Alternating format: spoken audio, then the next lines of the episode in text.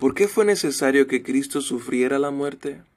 Porque, debido a la justicia y a la verdad de Dios, no podía realizarse ninguna otra satisfacción por nuestros pecados, sino sólo mediante la muerte del Hijo de Dios. ¿Por qué fue también sepultado?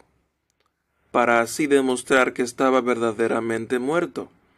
Si Cristo murió por nosotros, ¿por qué tenemos que morir nosotros también?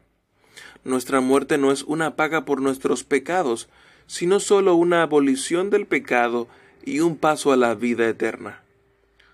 ¿Qué otro beneficio recibimos del sacrificio y la muerte de Cristo en la cruz?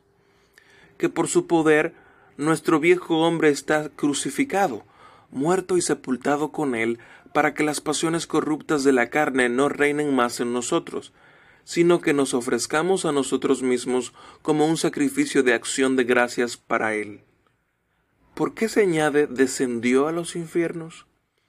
Para que en mis mayores tentaciones esté seguro de que mi Señor Jesucristo me ha librado de la angustia y el tormento del infierno por las inexpresables angustias, dolores y tormentos que su alma padeció en la cruz y antes de ella.